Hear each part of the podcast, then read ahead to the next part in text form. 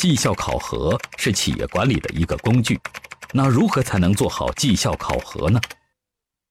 其实，呃，所谓的绩效激励，呃，绩效很简单，绩效就是你创造的结果。如果说我今天是一个编框的，啊，别人编五个框，我编六个框，我们按一个框五毛钱算，他挣两毛五，他的他赚挣两块五，我挣三块，所以这就叫绩效工资。什么叫绩效工资？我自己干得多，我就挣得多。比如业务员，我做一笔业务，百分之二的提成，那我做了这个一千万，我的百分之二是多少？我做了一百万，百分之二是多少？这也是绩效。所以绩效激励，它我认为是一个非常合法的，是一个首先我认为绩效激励是一个非常这个这个这个这个合理的这样的一个绩效啊。我们来说一个最简单的绩效，我们看到最大的一个绩效，呃，改革开放以后，呃，包产责任制啊。当时邓小平先生也是说：“学会摸着石头是过河，啊，黑猫白猫抓住老鼠是好猫。”事实证明一个什么问题？我们的土地没有增加，可是我们打的粮食翻了十几倍，翻了二十几倍。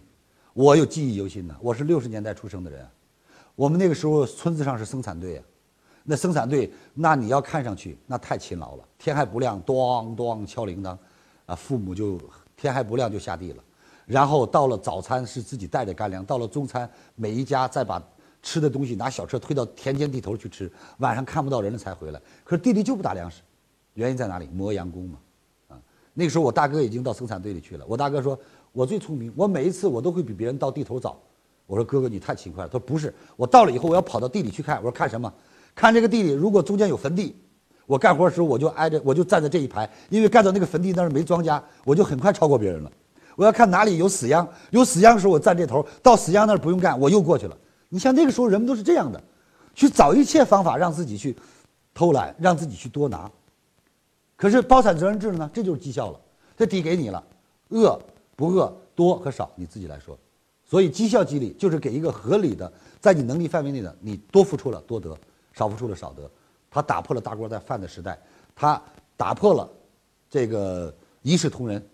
所以，我觉得任何企业都应该根据岗位、根据工种、根据它的产品来定出岗位工资，定出绩效考核，这样企业才真能做到。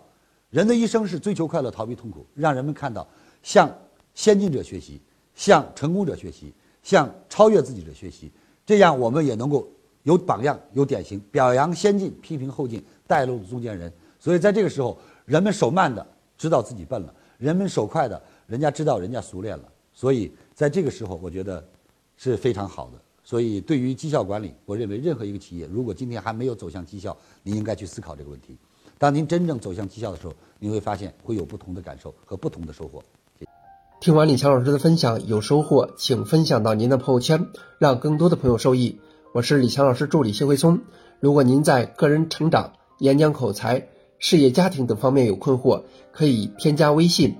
幺七六二五六二三九九六，领取李强老师的视频课程，视频课程更加精彩，让您有更多的收获。添加时请备注“课程”二字。